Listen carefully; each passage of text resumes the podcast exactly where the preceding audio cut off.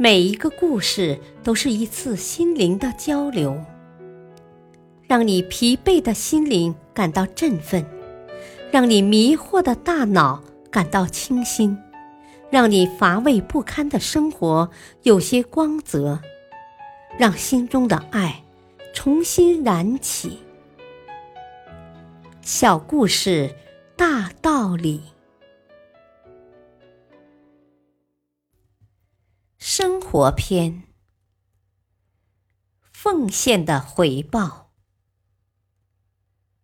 很多年前，在一个小渔村里，一个勇敢的少年让全世界的人们懂得了无私奉献的回报。全村都以打鱼为生，为了应对突发海难，村里组织了自愿紧急救援队。一个漆黑的夜晚，海面上狂风怒吼，乌云翻滚，一条渔船被巨浪掀翻，船上所有人员的生命都面临着巨大的危险。情况紧急，他们发出了求救信号。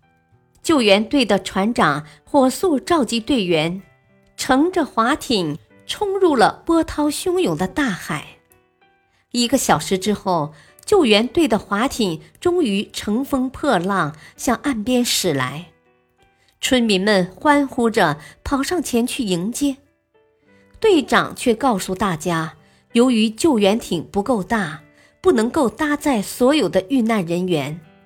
为了不使救援船翻覆，无奈留下了其中的一个人。刚刚安下心来的村民又陷入了慌乱与不安之中。这时，队长开始组织下一队自愿救援者去搭救那个被留下来的人。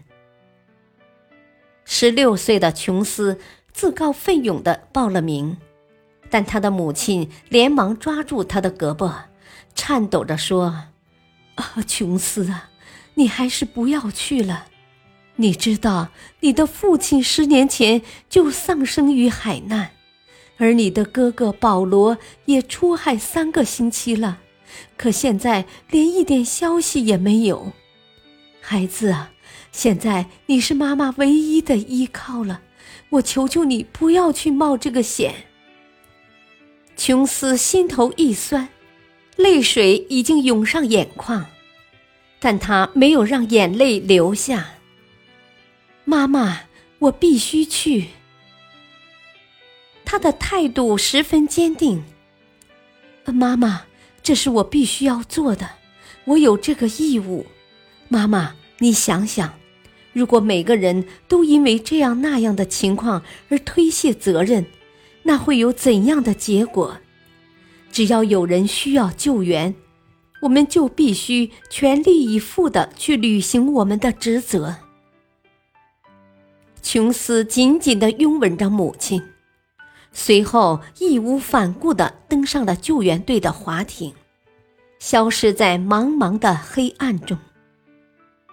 十分钟，二十分钟，一个小时过去了。这一个小时对于琼斯的母亲来说真是太漫长了。她忧心忡忡，焦急地等待着。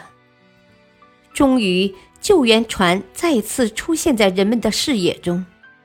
琼斯正站在船头向岸上眺望，救援队长向琼斯高声喊道：“琼斯，你找到那最后一个人了吗？”琼斯兴奋地大喊：“队长，我们找到他了！